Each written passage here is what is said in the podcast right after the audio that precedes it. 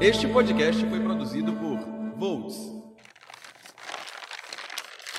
O homem é a única criatura que consome sem produzir. Não dá leite, não põe ovos, é fraco demais para puxar o arado, não corre o que dê para pegar uma lebre. Mesmo assim, é o senhor de todos os animais. Põe-nos a morejar, dá-nos de volta ao mínimo para evitar a inanição e fica com o restante.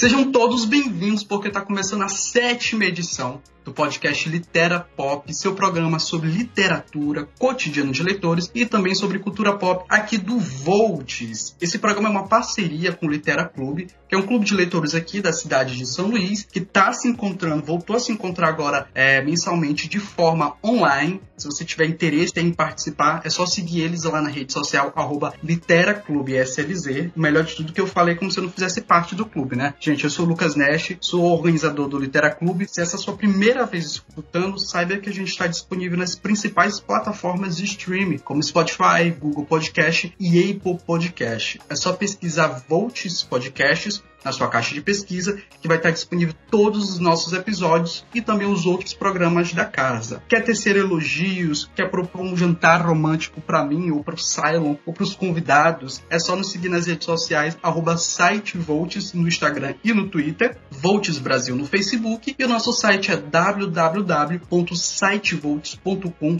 www.elitismo.br. Hoje a gente vai debater aqui um tema muito interessante. A gente vai falar sobre o elitismo dentro da literatura, o elitismo nos livros, né? A gente vai resgatar algumas falas recentes aí, que eu acho que vocês já devem saber que fala é essa, e debater onde é que está esse elitismo dentro da literatura. Aqui comigo, nesta edição, está o nosso sempre querido Cylon, que também é do Volts e é apresentador do podcast Otaku, e nosso editor aqui do podcast. Bem-vindo, Cylon. Pessoal, tudo bom?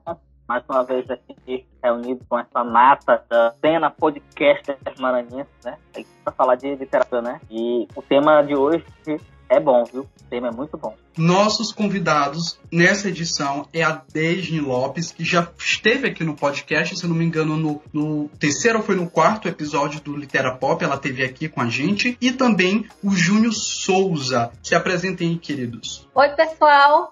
Sou a Deisne, estou aqui de volta, né? Sempre um prazer participar aqui desse podcast, que é uma parceria aí do Volt com o nosso querido e amado clube, o Litera, o Litera Clube. E estamos aí de volta, né, para discutir novamente aí algumas questões sobre literatura. E o tema de hoje vai dar pano para manga, né? Tamo aí. Olá a todos e todas, eu sou o Júnior Souza e estou muito honrado em finalmente ser convidado para participar desse podcast, né? Principalmente sendo algo da minha área, da, da área da literatura, eu sou professor de literatura, língua portuguesa, produção textual e língua estrangeira e espero contribuir da melhor maneira possível. Olha só, minha gente, hoje temos muitos participantes aqui com local de fala para esse debate. Mas antes de, come antes de começar o debate principal, eu quero saber de você vocês qual foi o livro mais caro que vocês já compraram assim na vida de vocês.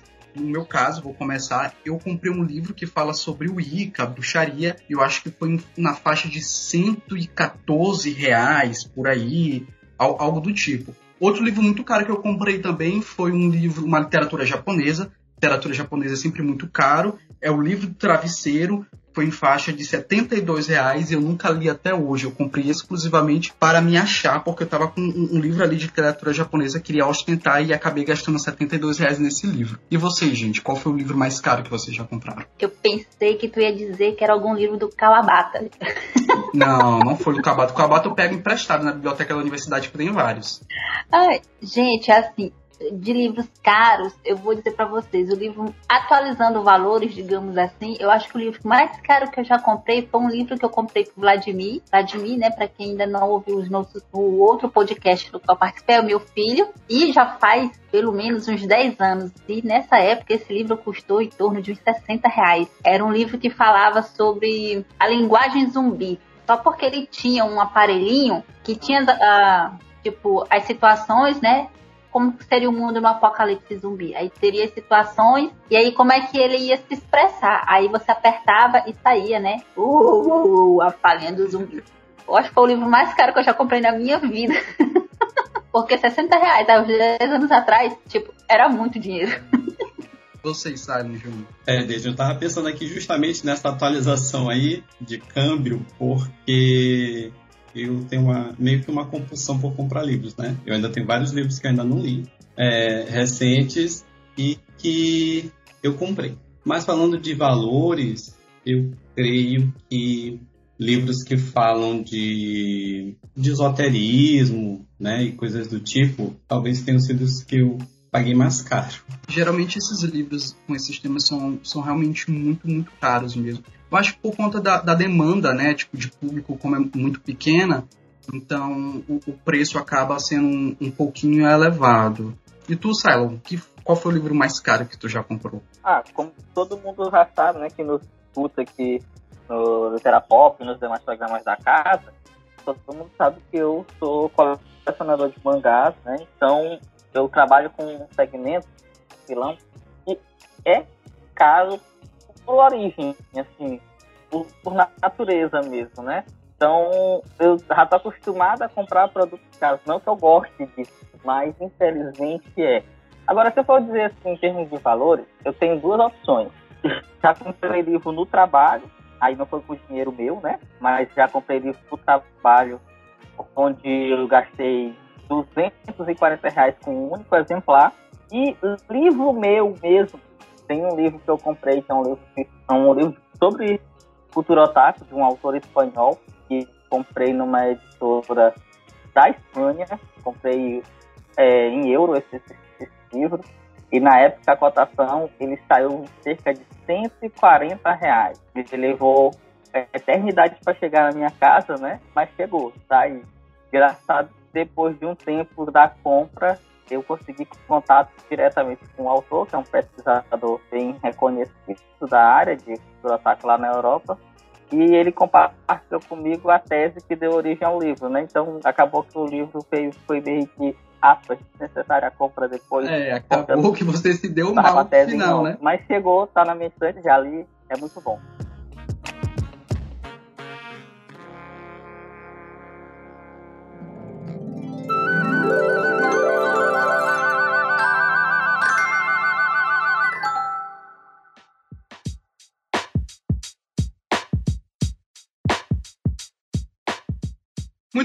Gente. Essa pergunta toda foi mesmo para dar uma introdução no tópico principal que a gente vai começar a debater agora. Só para lembrar vocês, lá no início de agosto, o ministro da Economia, Paulo Guedes, ele enviou à Câmara dos Deputados o projeto de lei número 3887/2020. Essa PL, ela prevê a taxação dos livros em 12% pela contribuição de bens e serviços. Essa proposta ela faz parte de uma primeira etapa de uma reforma tributária, né, que está sendo aí proposta pelo atual governo federal. Isso virou uma polêmica muito grande, ao ponto do ministro da Economia vir a público e explicar o porquê essa taxação dos livros, né? E ele afirmou que a escolha de, de, de, taxar o livro, de colocar os livros dentro dessa etapa da reforma tributária, é porque os livros são produtos da elite. Olha só, para quem não sabe, ante, uh, os livros eles são é, protegidos, né, são isentos na Constituição de mil, desde 1988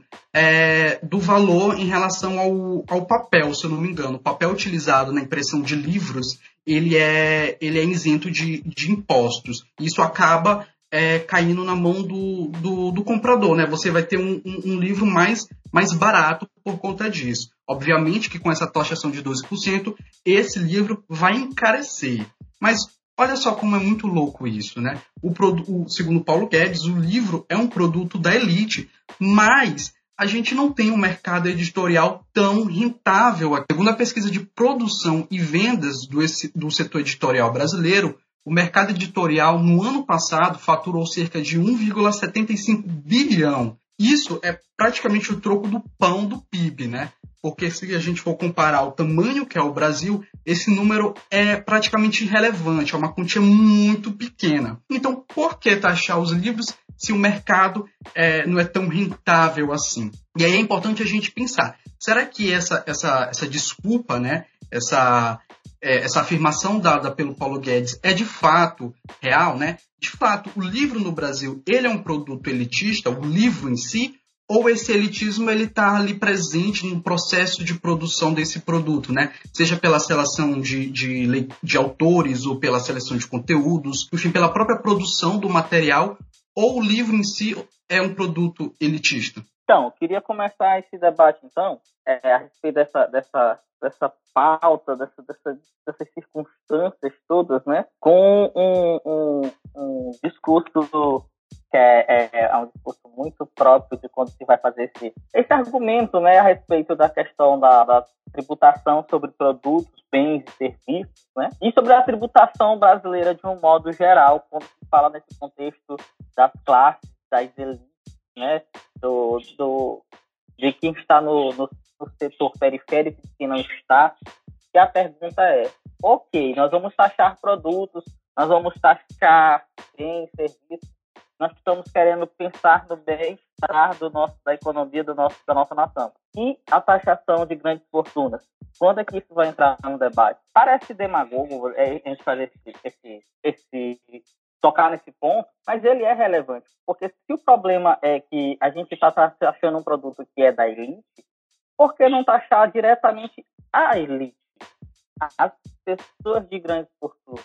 Por que não taxar os empresários que estão lá com 8 bilhões, 10 bilhões nas, nas rendas, né, que, que tem o nome na Forbes, e que um tempo depois, 15 dias depois de que isso é anunciado lá, de que eles estão com o nome na Forbes, que eles estão, entre os 10 mais do Brasil, tem suas empresas apresentando tragédias que ceifam vidas, colocam em risco de segurança, e fica por isso mesmo, aí acha que uma nota por si só é convincente, que uma nota por si só é capaz de, de, revelar toda aspas, a dor que a, a, o grupo está sentindo, deixa-se todo o, o, o, o, mercado naquela respectiva cidade, mas os funcionários vão ter que trabalhar para resolver o problema lá da tragédia que teve, né?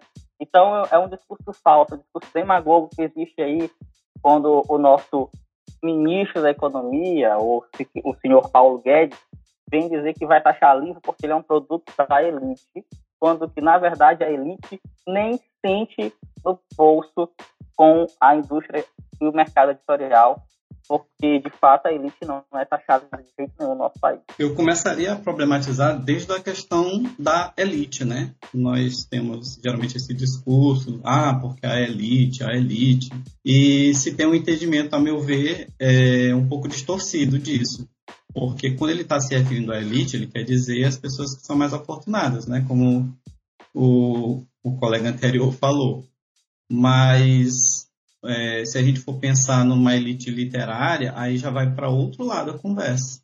Tá? A elite literária não vai ser, é, vai ser que vai ser mais prejudicada com, com essa taxação, porque são as pessoas, né, digamos assim, nós que consumimos, né, que temos esse esse gosto pelos livros, pela leitura, de maneira geral, né, não excluindo aqui nenhum tipo de leitura e vai afetar a gente. Enquanto que poderiam ser feitas outras coisas antes disso. Não é que isso não poderia ser feito, mas eu acho que tem tanta coisa muito mais urgente para ser taxado que é, fica parecendo que é apenas para mostrar serviço. E, obviamente, né, para dificultar mais o acesso das pessoas à leitura, que já é tão, é, tão desprezada assim, digamos, né, no Brasil. Então, essa, eu sempre acho, eu sou da opinião, às vezes um tanto radical, que o problema do Brasil é exatamente a elite né, que controla é, o nosso país.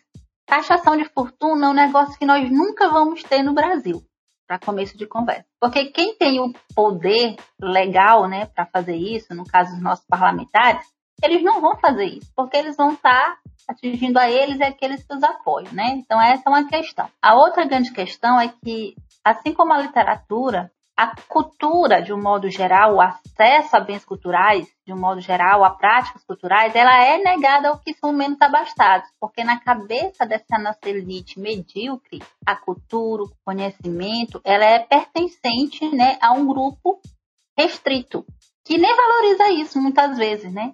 Vide aí esse governo que a gente tem, que tem umas criaturas que não entendem nada de nada de nada. Né? Então, são pessoas burras mesmo, né? Não, que têm os meios de ter acesso aos bens culturais, à formação cultural, à questão intelectual e não usam.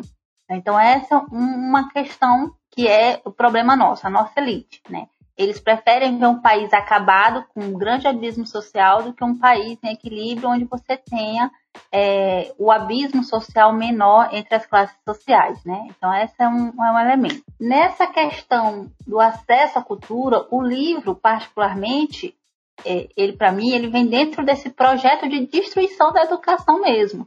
Lógico que o hábito da literatura, ele não é vinculado único e exclusivamente à questão da educação, mas a gente sabe como ele vai influenciar. O Júnior aí, como é professor, a gente sabe a diferença, né, de um aluno em sala de aula que tem o hábito da leitura e aquele que não tem. Então, assim, a gente tem uma série de problemáticas nesse processo, uh, quando a gente pensa a taxação dos livros, e um básico mesmo, o básico do básico é, a gente é, vai taxar um produto que já tem uma dificuldade hoje de circulação, porque infelizmente livros são caros. Ah, mas a pessoa paga não sei quanto numa bebida, ah, não sei o que, não sei o que. Esse, esse tipo de, desculpa, né, de discurso que, né? Esse discurso já é um discurso um tanto elitista, eu acho. Exatamente, porque o pobre não tem o direito de ter um lazer, de tomar uma cerveja no final de semana, entendeu?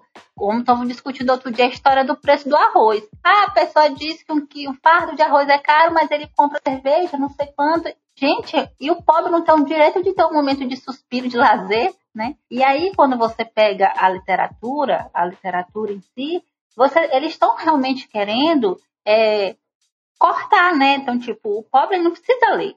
Porque no país, agora em maio, o, o, o IBGE, ele liberou a... O, ele divulgou os resultados da PNAD contínua, né?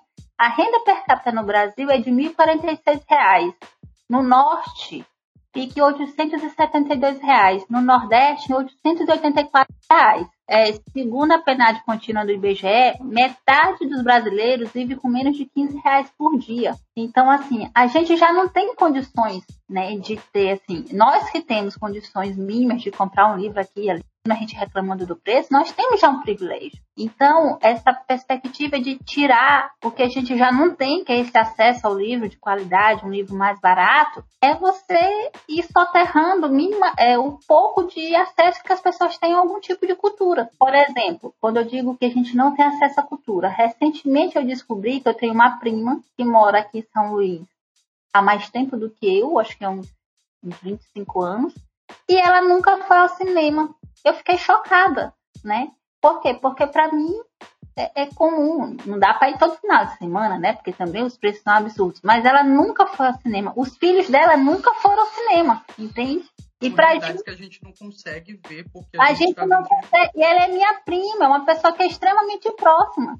E aí o Vladimir até um dia disse, mãe, vamos levar a tia Cristina no cinema? Eu, meu filho, vamos, né? Vamos, vamos ver aqui como é que a gente faz organizar, porque agora ela tem três filhos pequenos.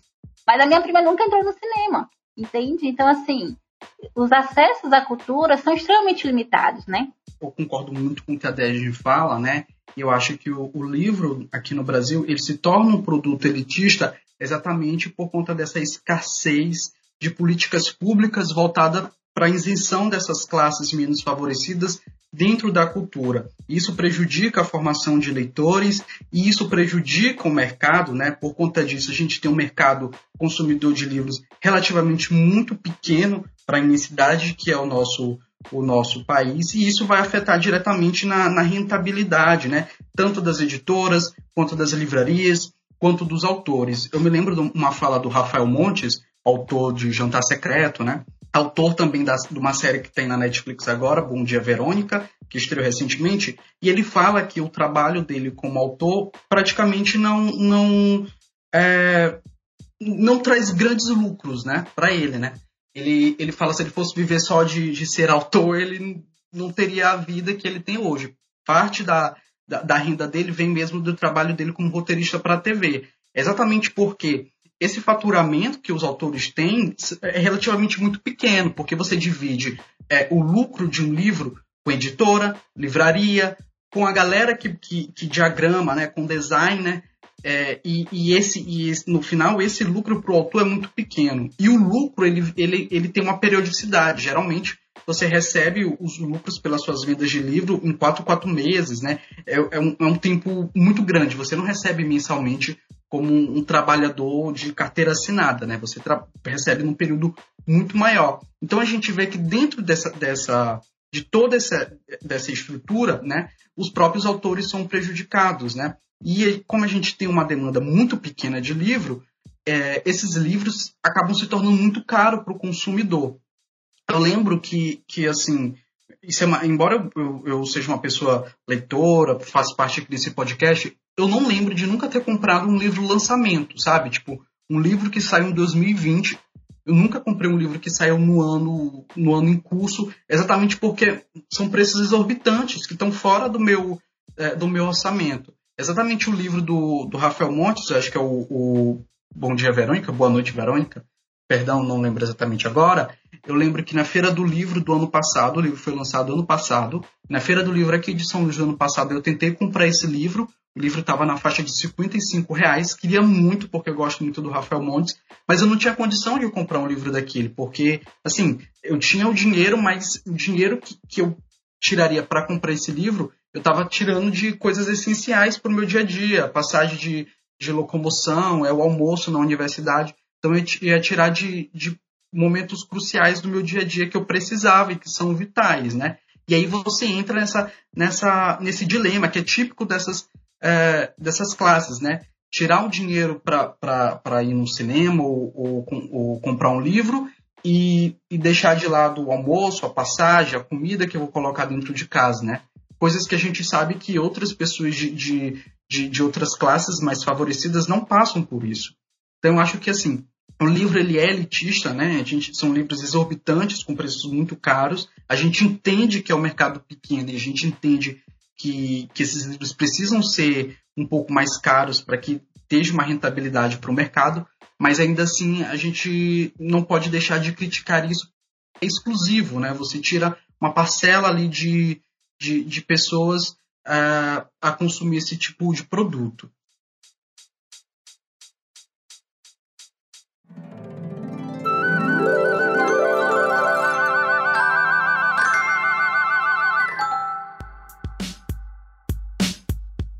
Segundo o, o, fundador da Companhia das Letras, né, o Luiz Schwartz, eu acho que é assim que fala o nome dele, na última Bienal do Rio de Janeiro, a Bienal do ano passado, né, ele disse que 97% do, das pessoas né, que frequentaram a Bienal são leitoras frequentes. 51% é, desse público entre 10 e 29 anos, 72% é composto por pessoas não brancas e 68% eram de classe C, D e E. Então, assim, embora a gente tenha essa discussão e a gente reconheça que sim, o livro é um produto elitista, a gente consegue ver um, um, um público, né, fora desses, desses espaços privilegiados, começando a consumir esse tipo de produto. E aí a gente vem com essa notícia de taxa, taxação, a gente não consegue pensar outra coisa senão um retrocesso dentro é, desse processo de inserção, né? E aí a gente para e reflete, tá? Com essa taxação de livro, não vai ter nada benéfico. Mas quem vai ser o maior prejudicado dentro de tudo isso? São os autores, que vão receber cada vez menos, são editoras, né, vão ter uma rentabilidade cada vez menor e possivelmente vão, vão começar a ser mais criteriosas nos seus lançamentos, e isso vai prejudicar aí autores pequenos, né? Ou são os leitores que vão ter cada vez menos acesso a esses livros, porque provavelmente eles vão estar muito caros. A gente vai ter um grande retrocesso nisso. E eu até acrescentaria que, é, concordo com o que a Deja falou, inclusive, sobre esse projeto né, de exclusão mas eu creio também que é, é ignorância, né? Quando se fala que o livro é elitista, quando se pensa que o livro ele não deve ser consumido por todo mundo, e sim por um grupo de pessoas, tá? E ela deu a ideia do, deu o exemplo do cinema, e eu estava pensando aqui nos, nos alunos que chegam no terceiro ano do ensino médio e que nunca leram um livro não tiveram essa oportunidade. Não tiveram onde? Não tem em casa, né? Não temos bibliotecas públicas suficientes e acessíveis. E aí ele chega na escola, às vezes ainda tem que encontrar a biblioteca trancada, porque não tem um funcionário, não tem um bibliotecário. Nós não temos na rede pública bibliotecários, né?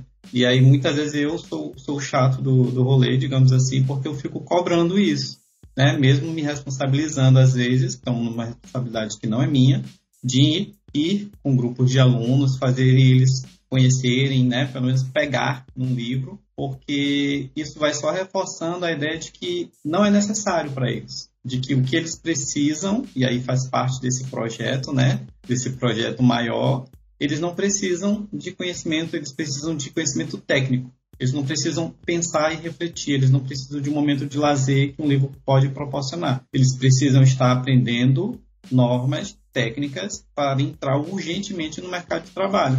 Então não vai fazer falta isso. É o que é repassado para eles. E assim, a gente vê que tem esse retrocesso, né? A gente vai ter cada vez mais a exclusão desses leitores é, no consumo de livros, mas dentro desse, de toda essa taxação e, e, essa problemática que a taxação traz, como é que fica as editoras e, o, e os autores para vocês? Eles também vão ser atingidos, também vão ser prejudicados? Olha, então, a gente está falando de taxação, está falando de imposto, né? É, é bom que a gente deixe claro também, né, o que é que está sendo proposto, né? Em geral, o que está sendo proposto é que saia de uma taxação que é zerada, né, que não existe, para uma taxação que é considerada reduzida, né? E, a Associação Internacional de Publicadores de Livros, ela tem um mapa, ela cria um mapa de, de, como é que isso é ao redor do mundo, né? Essa questão da tributação em, em cima do, do, livro, né? Do produto impresso. E nesse mapa, o, o, os, os, países eles são classificados em, em, cinco grupos, né?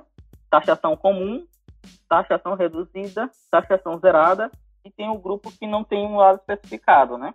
O Brasil ele se encontra atualmente no que, no que é a taxação zerada, né? Não, não, não se é cobrado imposto em cima da venda de livros, né? O imposto ele tá sendo, ele vai ser aplicado em outros, em outros momentos da produção editorial, mas na venda em si ela, ela não ela não está sendo cobrada, né? Não, não é não é colocado dentro do, da, da tributação. Se o projeto for aprovado, a ideia é que essa tributação passe a ser de uma alíquota de 12% em relação ao, ao COFINS. 12%, se você for considerar no produto de, preço de venda de um produto de 50 a 70 reais, que é a média desses, livros de lançamento, né?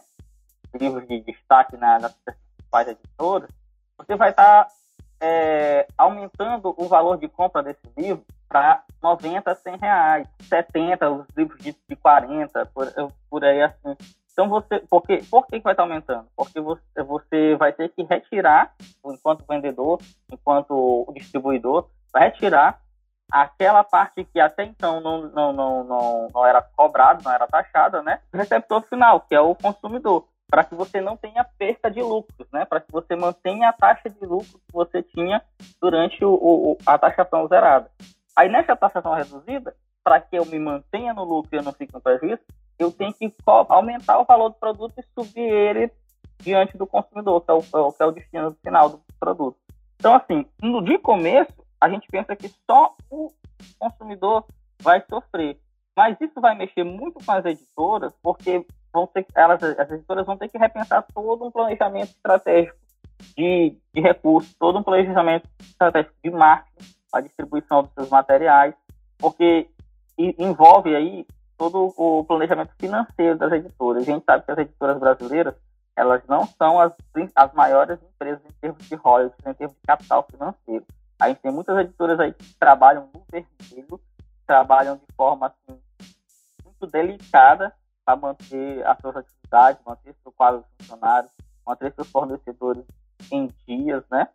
Então, é, é, é, um, é, um, uma conta que ela vai virando uma avalanche, porque no final, se eu não consigo repassar esse valor que vai ser taxado para o cliente final ou para os, demais setores da venda, né? Eu tenho que arcar com isso. No momento que eu arcar, eu entro em dívidas. Eu, eu construo dívidas para mim. E aí eu não tenho única opção a não ser declarar falência, né? É um Sim. processo muito complicado.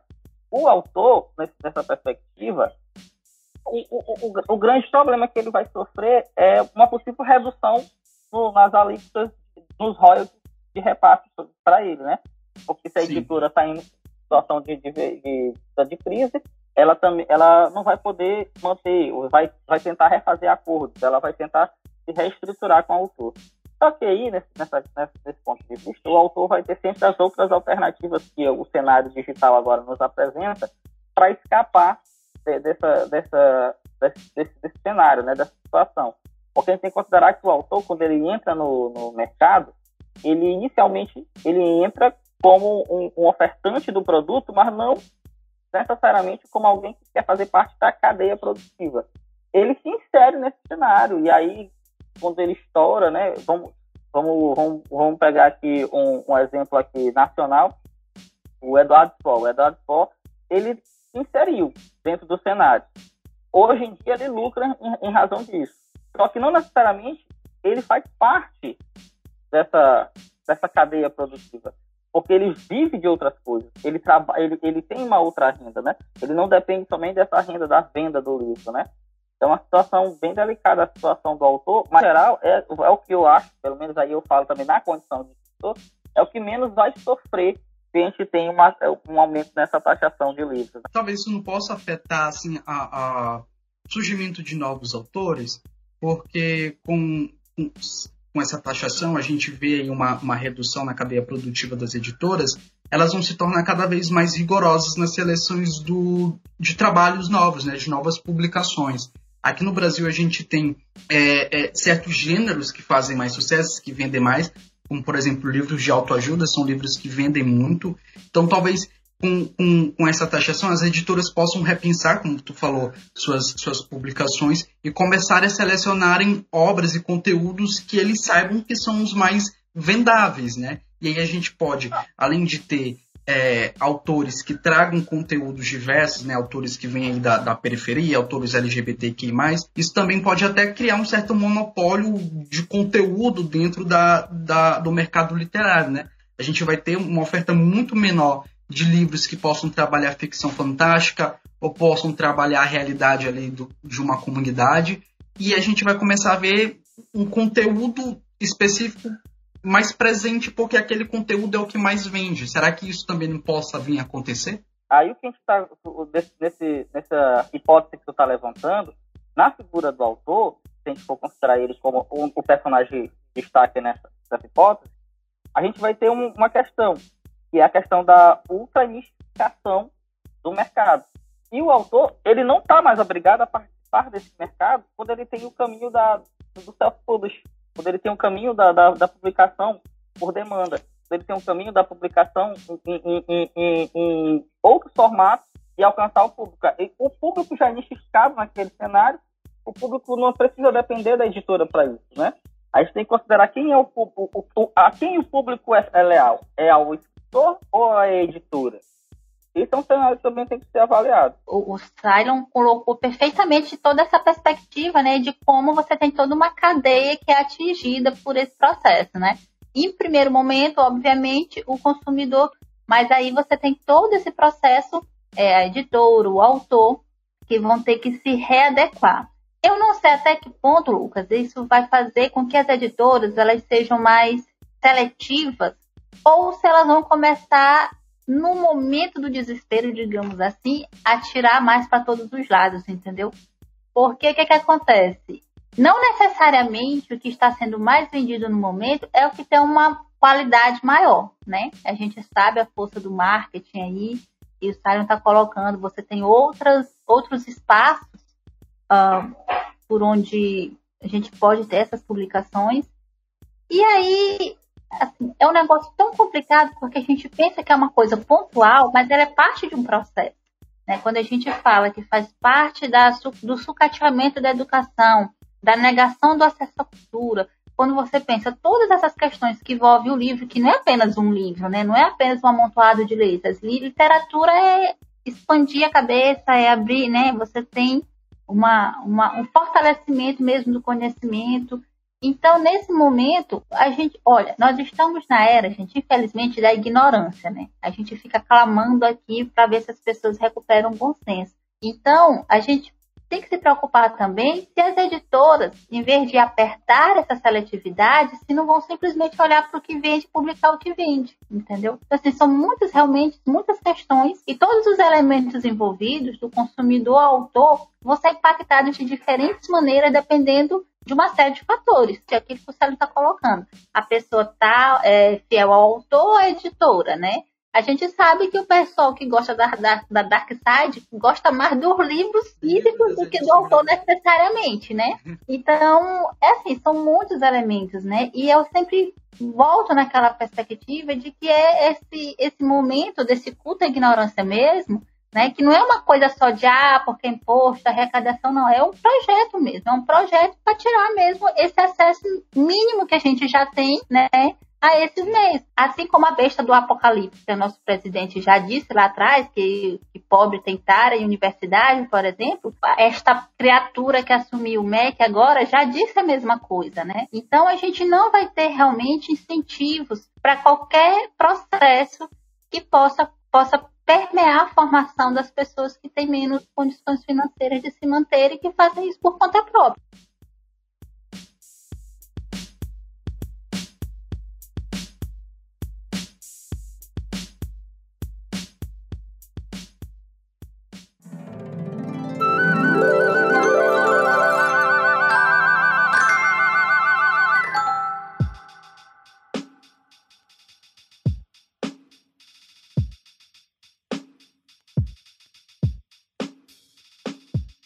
Fala muito importante que, que a, que a Dejin falou foi sobre realmente essa, essa ideia da taxação dos livros ser mesmo um, uma proposta de, de cada vez mais você é, sucatear a educação, sucatear né, a, a, a, produção cultural do país. E assim, é interessante porque a gente vem desde o ano passado passando por uma série de, de, de momentos assim conturbados dentro do, do eixo cultural, né? A gente se lembra muito bem que no ano passado, na Bienal do Livro do Rio de Janeiro, o Marcelo Crivello, prefeito, então prefeito do Rio de Janeiro, ele acabou é, determinando o recolhimento de exemplares da HQ Vingadores, porque trazia a imagem de um beijo gay, né, entre dois personagens masculinos do, do universo Marvel. A gente também teve outros momentos, como é, a censura no, no, no, nos editais é, culturais da Caixa, que o, o a, a, direção acabou proibindo que algumas peças é, que tinham um conteúdo LGBTQ+,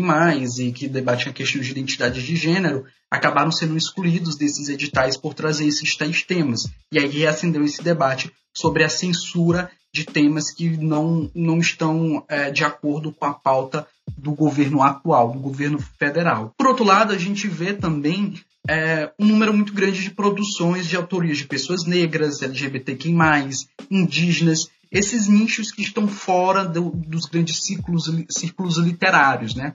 Além de, de ter essas autorias, a gente tem livros cada vez mais com esses conteúdos voltados para esses grupos e essas pessoas cada vez essas pessoas radicalizadas. Um exemplo muito claro disso é a Companhia das Letras, né? Que eles criaram um, um projeto para estimular obras criadas por esses grupos e que discutem temas relacionados a eles, né? Começaram a lançar dentro do selo obras desse tipo. E aí a gente entra num, numa grande numa grande questão, não é? Será que que na verdade a gente já percebe que economicamente essa taxação não tem proposta alguma porque isso não vai trazer rentabilidade nem para as editoras, nem para os autores e vai prejudicar muito os leitores. Mas assim, será que essa taxação ela não corrobora muito mais pelo viés ideológico do atual governo do que de fato para uma proposta econômica? Será que, que Paulo Guedes e, e, e, a pauta do governo atual ela vai ser muito mais é, privilegiada com essa taxação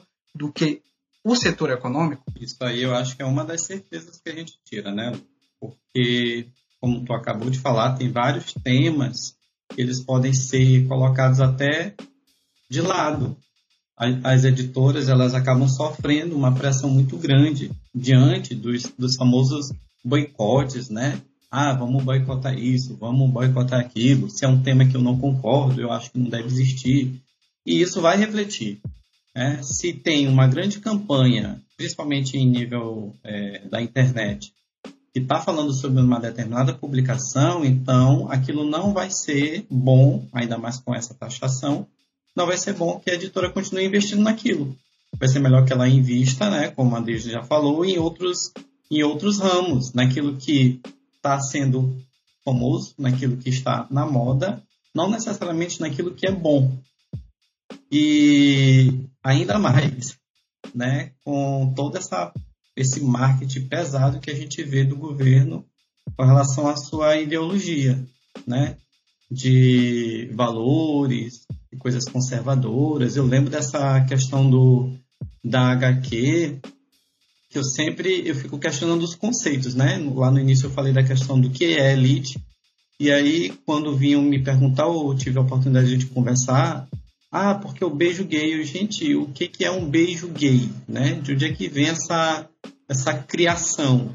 Não é um beijo, o beijo não é entre duas pessoas, não é a toca dos lábios, ou né, o tocar dos lábios, é uma troca de carinho entre as pessoas. Ah, essas duas pessoas são gays, mas o beijo não vai existir beijo gay. Eu sempre ficava questionando isso, né, para tentar fazer com que as pessoas pelo menos refletissem um pouco diante disso e não só ah, porque não pode, não pode, não pode e não ver o que realmente está por trás disso, né? Por que, que é, o, o Crivella fez aquilo, né? O que, que isso vai trazer de bem para ele, né? Por que, que o, o, presidente fala as coisas que fala?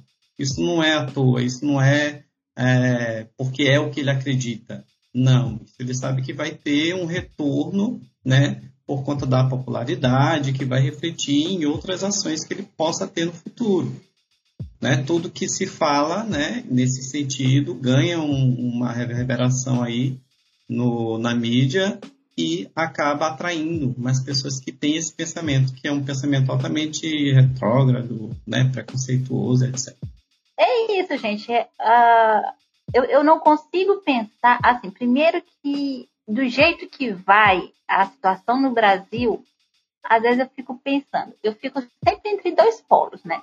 Que não existe política nenhuma, nem econômica, nem política nenhuma no Brasil sendo, né? Ou que esse, essa sensação de caos é a estratégia deles para a gente não perceber, mas a gente está percebendo que eles estão destruindo tudo, né? Então, é, a única, eu costumo dizer o seguinte: se o projeto desse governo não é matar os pobres tudo, eu não sei qual é. Porque todos os processos, em todas as áreas, qualquer medida que esse governo toma, só tem como resultado a população se ferrando. Simples assim. Então, se você vai na economia, se você vai na. O, o, a gente tem, a gente está no uma pandemia ainda, né? Que a gente ainda não saiu, o pessoal fica falando que estamos saindo, que vai vir segunda onda. O Brasil não saiu nem da primeira onda ainda. E aí a gente tem um ministro que disse que, não, que nem sabia o que era o SUS. Então, assim, não existe uma política realmente de governo em nenhuma área. A econômica é muito pior. E tudo que vai atingir uh, esses, esses elementos culturais, de um modo geral, é no sentido de desmobilizar, inclusive, esse pensamento crítico né, que a gente tem. Porque a cultura ela é fundamental no processo de formação crítica do sujeito. Um sujeito sem cultura, ele não consegue ver além, né, num palmo à frente do nariz. E eu acho que a perspectiva é essa. O nosso cenário é bem ruim, eu fico até deprimida. Tem uma pesquisa muito interessante feita pela é, pela professor, por uma professora de literatura da Universidade Nacional de Brasília, a Regina De Castani, que ela analisou né, 692 romances brasileiros, exatamente para tentar entender qual o perfil do romancista né, publicado pelas grandes editoras. Ela analisou essas obras, né, que foram lançadas pela Record, Companhia das Letras e Rocco, distintos. O recente, o mais recente foi em 2005 a 2014, ela analisou obras lançadas nesse ano, onde ela traça o perfil desses romancistas brasileiros. Na pesquisa dela, o que foi configurado? Que no Brasil, o romancista brasileiro é homem branco de classe média, nascido aí no eixo Rio-São Paulo, e que seus narradores, né, protagonistas e coadjuvantes, coadjuvantes são, em sua maioria, também homens brancos de classe média, heterossexuais e moradores da grande, das grandes cidades. Né? assim, ela acabou contrastando um número muito pequeno de produções oriundas é, de mulheres e de homens negros, e o mais interessante ainda assim, que esse número de produções de mulheres não se reflete nos seus personagens. Ou seja, mesmo que as mulheres sejam autoras, a maioria desses personagens, dessas mulheres, são homens com essas mesmas características que eu acabei de falar, né? E aí ela, ela, ela também dá um parecerzinho de onde vem a maioria dessas obras, né? Dessas grandes editoras. 33% das obras, né? Esses autores são oriundos de, do Rio de Janeiro, 27% de São Paulo e 9% do Rio Grande do Sul. Então a gente tem aí um, um, um, um não diria um monopólio, mas um, círculo muito restrito de quem é o romancista, de quem é o produtor de conteúdo no Brasil e de onde é que essas produções se, se originam, né? de onde que elas vêm em detrimento de outras experiências, de outros, é, de outros relatos e de outras produções literárias oriundas de, de, vários, de vários lugares do, do Brasil. E aí o que me, me assusta muito é que uma taxação dessa, né, além de, de, de não trazer benefício nenhum economicamente, nem para o governo, nem para as editoras, nem para o leitor, é exatamente ter essa proposta de prejudicar né, e, de, e de excluir produções que fogem desse nicho, né, que, que fogem desse ciclo. O que eu considero como uma elite de, literária. Né? A elite literária no Brasil é essa: esse homem branco de classe média que vai escrever e que vai relatar experiências suas que em grande maioria não condiz com a população brasileira. Então acho que a gente tem uma exclusão muito grande de, de, de, de narrativas, de histórias, né? A gente e aí esse, esse meu, meu grande meu grande medo de dessas grandes editoras começarem a, a, a excluírem é, novos autores, né? autores que tragam uma perspectiva nova. E aí tem um outro porém que eu acho que também tem que ser é, questionado, que a gente está falando numa perspectiva geral, e é a questão do, do licenciamento, né? Do, do, da, da, questão das marcas, né? A gente está pensando né, em como essas editoras vão se comportar em relação a, a, a ter que trazer uma, uma, uma, um pente fino, né? Se a gente pode dizer assim, do que dá para preparar e eu não vou correr risco de sair no prejuízo, né? E aí entra a questão também da, da discussão nacional ou internacional. O que, que eu vou priorizar nesse cenário?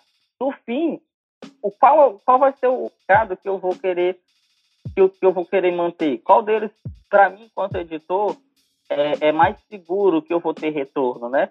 É uma outra discussão, porque se a gente está tendo um, um, um, processo de sucateamento da, da nossa literatura, da nossa educação, do nosso cenário cultural, isso significa que, de certo modo, as figuras nacionais, as figuras locais, elas vão perder espaço dentro desse processo, desse mercado de editoração.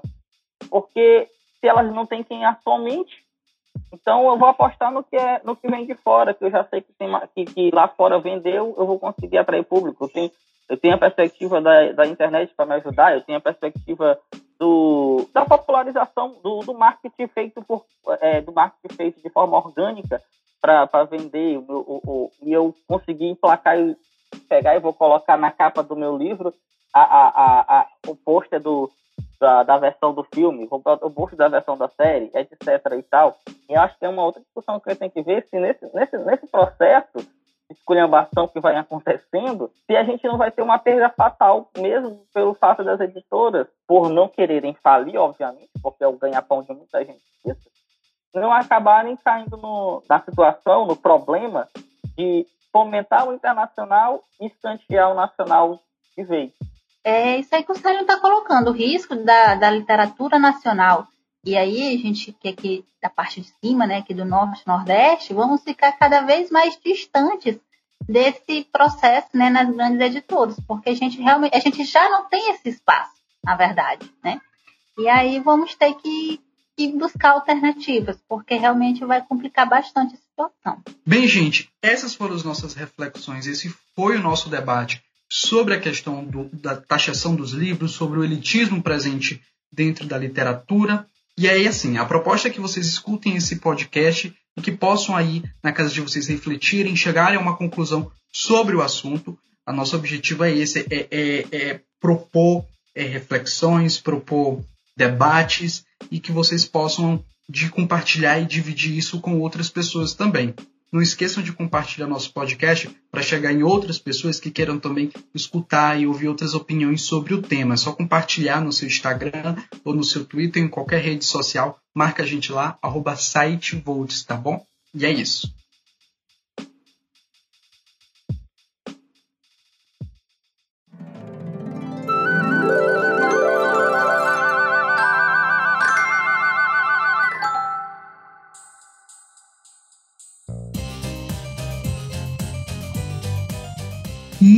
Bem, galera, depois dessa discussão maravilhosa, agora a gente vai para o nosso quadro favorito, o Quem é esse personagem? Para você que não sabe como é que funciona, o quadro é o seguinte: cada um de nós vai escolher um personagem, a gente vai dando dicas, né? Três dicas no máximo, e os outros precisam acertar, adivinhar quem é esse personagem. Nas duas primeiras dicas a gente pode chutar, mas na última tem que ser certeiro. Se errar, vai ter que dar uma de suas redes sociais para o outro compartilhar, twittar, postar o que quiser. Nessa hora que as pessoas se descobrem aqui, viu, gente? Então vamos começar? Quem quer começar primeiro? Então vamos lá, né? Primeira dica é que ele é um animal que fala. No meu personagem é um animal que fala. É o Aslan? É o Aslan? Olha, eu não tenho mais, eu não tenho mais vontade de jogar contigo. Acertei? Acertou. ah, isso é muito bom, cara.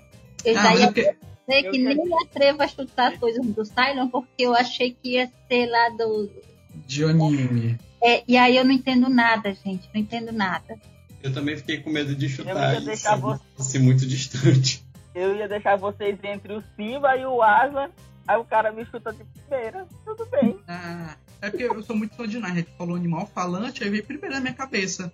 Aslan. Aí foi. É verdade, ele é muito fã. né? Ah, pois é. Mas, gente, aí? tem muito animal falante na história da, da- da- da- da- do entretenimento mundial. Ele é Não, muito é terceiro, né? verdade. Mas Aslan é Aslan, Simon. Alguém quer ir agora ou posso ir? Eu, eu, eu. Vai, Desi. Consegui pensar em alguém. Ele é baixinho. Ele é baixo. Ele é baixinho, é uma das características mais marcantes dele. é bem geral, né? É, Nossa. não sei quem é. Ah, Eu diria que se Dez fosse do, do movimento Otaku, eu já saberia qual era a- a- o personagem dele. Mas eu fiquei na dúvida. Não, não, não, não é. Vai a segunda. Ele é absurdamente inteligente e é um excelente estrategista. É, o Batman não é baixinho, né? Não, não é Não é o. Eu tô É o baixo. Cebolinha? Não, É o cozinheiro do, do Sherlock, eu esqueci o nome dele. não. Ah, vai ter que ser na terceira, né? Quem errar agora se lascou. O Watson é inteligente, mas não é o Watson. Não. Ele é um ávido leitor, né? Pra fazer o link aqui com o nosso podcast. Ele é baixinho, Nossa. estrategista inteligente, ávido leitor. Meu Deus, ele é baixinho. Ai, Dege, eu vou pedir mais uma dica. Mais uma. Ah, tá. Ele, ele, tá, vou, ele disse uma vez que o livro é para a mente o que a, a pedra de amolar é para a espada. Não foram essas palavras, mas é mais ou menos isso, né? Que eu a espada amola em pedra é, né? O nome, rapaz? é... Isso aí é, é Tyrion Lannister. Isso! Tyrion Lannister. que- Ele é um Lannister, mas mora no meu coração. Muito bem, Tyler. Meu Deus, eu não queria acertar. Não, eu, Oi. eu assim, eu, Não, quando ela Nossa, falou mas- a frase, eu lembrei. Quando ela falou a frase, quando ela falou a frase, eu lembrei. vamos lá. Quer ir, Júnior? É, é, vamos lá. Vai lá. Vamos começar dificultando. É uma pessoa bem rebelde. Roberto. Eu poderia dizer que eu gosto de mim, mas ele não é um personagem literário, então eu fiz. Lucas, não é, mas eu sou fã, viu? Sou fã da Roberta. É, segunda dica. Ela morreu, mas depois ela conseguiu se salvar.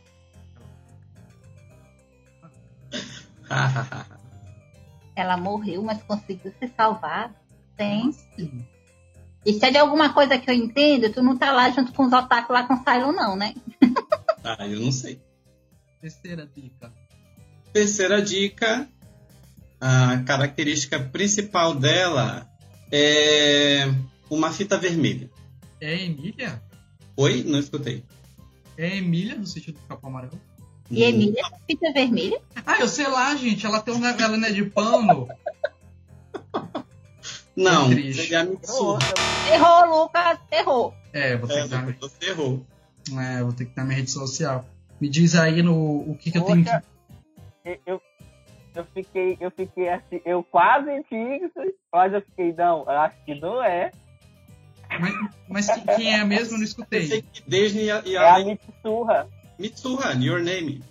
Ah, foi triste. É, é, Júnior, vai pensando aí o que é que eu vou ter que publicar no, no Twitter e eu vou dar aqui meu. Vou fazer o meu personagem aqui agora. Certo. É, vamos lá. A primeira dica: ele é corcunda e ele é branco. Não sei se ele é branco. O cara lá de Notre Dame? O Não. de Notre Dame? Não, Quase. não é. A terceira dica é que a cabeça dele Como se é? abre. A cabeça dele abre, se abre assim como um, tipo uma planta carnívora. O Como é- Demogorgon de Stranger Things. Acertou! O Demogorgon de Stranger Things. Mas essa era a segunda dica ainda, né? É, era a segunda, ele acertou. Acertou, filho. Agora, Júnior, o que, foi- o que é que eu vou ter que publicar no Twitter? Ah, Pense aí, o que, que eu tenho que. me Público. fala. me fa- É bem simples. Ah, É um algum livro ou alguma série que tu tenha odiado. Falar tu, uma vai série. ter- tu vai tecer elogios a essa série, sim. Deixa eu ver uma série que eu odiei.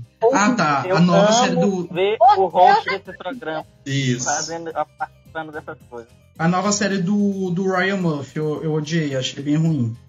Vou, vou pensar aqui no que postar. Deixa eu ver o que eu penso aqui. É, a sa... Vou postar assim. A nova série do. A nova série do Ryan Murphy. Murphy é. Vou pensar aqui, gente. Eu não consigo. Me, dê, me ajudem. Nova série do Ryan Murphy é. Extraordinário. Ryan A melhor Murphy. coisa que tu já assistiu. Isso. Melhor do que. Melhor coisa da sétima arte. Melhor série que as Crônicas de Nárnia. Ryan Murphy. Ai, Que horror. Que horror. Né? Você vai destruir. Então, É, certo. A nova série do Ryan Murphy. Ryan Murphy. Agora eu tô apanhando pra escrever Ryan Murphy. Mur- Murphy. Vou botar assim: a nova série da é uma obra da sétima arte. E é isto. Deixa eu postar aqui. E é isto. Está publicado. Vocês podem olhar lá no meu Twitter pra dizer que eu não roubei só porque sou host aqui nesse podcast. Não tem privilégios não, viu, galera?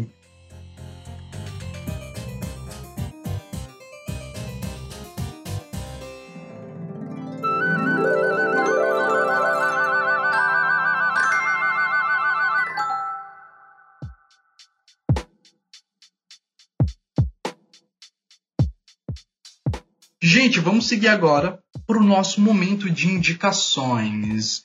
Eu, Simon e nossos convidados indicar, vamos indicar alguma obra, algum produto cultural para vocês que estão nos escutando, para vocês que estão nos escutando agora. Galera, o que, que vocês têm para indicar para os nossos ouvintes?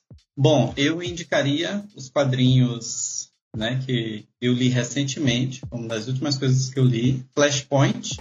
Eu só conhecia a animação e como eu sou fã de The Flash, então eu fui atrás do, do quadrinho. Apro aproveitei uma promoção e adquiri.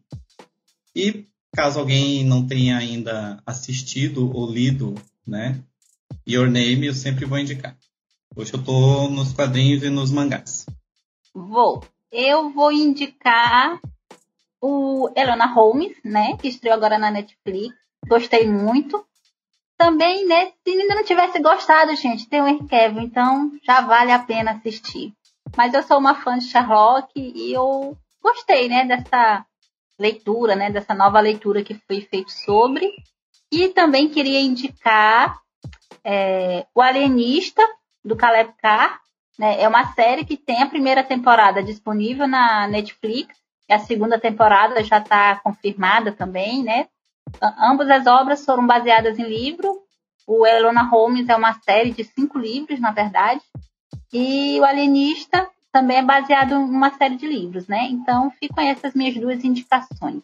Beleza, eu vou indicar um mangá que eu adquiri há um tempo, né? Só chegou essa semana nas minhas, na minha residência, né? Que é o Spy vs Family, o mangá do Tatsuya Endo. Está sendo publicado aqui no Brasil pela editora Panini. E que está sendo um fenômeno. Né? Ele é um, é um mangá publicado pela Shonen Jump. Ele está sendo um fenômeno de de, de, de destaque, né, em explicação, de recepção, pelo o ótimo trabalho que o humor do Tatsuya traz numa história de uma família é formada por um espião, uma assassina de aluguel e uma menina que tem poderes telepáticos. Eles não são ligados de sangue, eles formaram essa família ali no modo random total. E ninguém sabe a, a, a, a verdadeira identidade de ninguém. E todos vivem o seu dia a dia como se fosse a família mais normal do mundo. E a gente que sabe, né, vai vendo aquelas situações, a gente vai dando cada gaitada, cada acontecimento. E eu indico esse mangá porque ele é muito bom. Dá para ler ele oficialmente no Manga Plus, que é um, um serviço de leitura digital da Shueisha, é editora responsável pela revista Shonen Jump. Ainda não está em português, né? Quem consegue ler em inglês e em espanhol pode fazer a leitura em um desses dois idiomas lá. Já tem 34 capítulos disponíveis. Quem não quiser, compra os volumes da Panini. A Panini vai lançar eles bimestralmente. E é muito divertido. Essa é a minha indicação. Minha indicação para essa edição é a série Bom Dia Verônica, que é uma série original Netflix nacional, foi lançada agora recentemente. Ela é baseada no livro do Rafael Montes de mesmo nome. A série ela é muito interessante, é uma investigação policial, né? É, acompanha a, a, policial Verônica, que acaba sendo é, em, se envolvendo num caso aí de um serial killer que, que acaba assassinando especificamente mulheres. A série trata disso, né? Dessa violência doméstica, da violência direcionada às mulheres.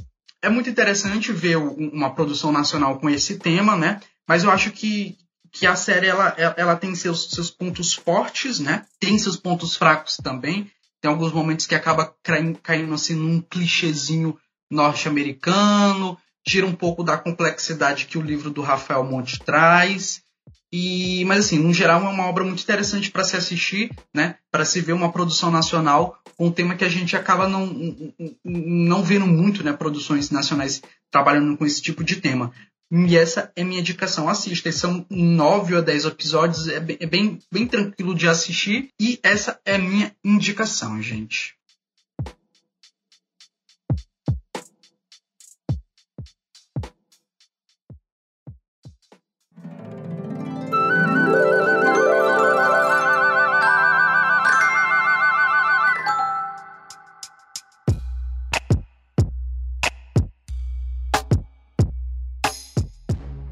Isso. O sétimo episódio do podcast Litera Pop vai chegando ao seu fim. Agradeço a todos que escutaram. Agradeço especialmente a Cylon Souza por ter estado aqui nesta edição. Cylon, se despeça das suas redes sociais aí para quem quiser te seguir. Chegando no final, né? Queria agradecer mais uma vez pela oportunidade de estar aqui. Queria lembrar vocês que vocês podem ouvir-me em outros programas aqui desta casa, né? Seja na edição, seja na apresentação. Na apresentação, arroba podcast underline otaku, vocês estão lá no Twitter, interagindo comigo também, né? Com os meninos do podcast otaku. As minhas redes sociais, no Twitter, a minha conta pessoal é arroba RTV e do Instagram, arroba silo.souza, né? Quem me acompanha no Instagram viu que essa semana eu postei um, uma foto do brinde que a Dark Side mandou, né? que é para os participantes do primeiro prêmio Machado de Literatura, Quadrinhos tá e outras se achando, da Dark Side, né? Queria agradecer o Lucas Veste, né? Que foi ele que me indicou ah, é verdade. escrevendo o prêmio. É eu verdade. me inscrevi, eu tô correndo na, na, categoria Desenvolvimento de Projetos, né? Tô, tô, tô, concorrendo, Lucas, com aquele projeto que nós estamos trabalhando. Aquele que você tá me devendo, né? Ah, é. Não me cobre aqui no podcast, não. 10 de junho. Agradeço a presença de vocês, despeçam dos nossos ouvintes e compartilhem as redes sociais de vocês também, se quiserem. Bem, é sempre um prazer, né, participar aqui do nosso podcast, trocar essas reflexões. Quem quiser me seguir, só buscar arroba Lopes nas redes sociais e vai achar a senhorita aqui. Prazerzão, gente, tá sempre com vocês. Beijo! Eu também agradeço o convite, me coloco também à disposição. Né? No dia que forem falar de memes, me chamem também. E no Twitter no Instagram, arroba SouzaJunho21. É, caso alguém queira me ver pagando mico também, no, no YouTube, canal JR ao quadrado. E eu estou iniciando a minha vida nos podcasts falando de sobre autores brasileiros. Tá? Por enquanto só tem um autor, Osa de Andrade. Mas em breve teremos mais coisas por lá. Está disponível no Spotify, inclusive. Você procura. E tu tem podcast? É uma pergunta. E aí. Tem podcast, olha que bacana. Pois é, porque é o que todo mundo me pergunta. e é isso, gente. Eu sou o Lucas Nash. Quem quiser me seguir nas redes sociais, arroba Nash Lucas com K no Twitter e Loriolo Nash no Instagram. Agradeço mais uma vez a todo mundo que ouviu e até o próximo episódio do Litera Pop.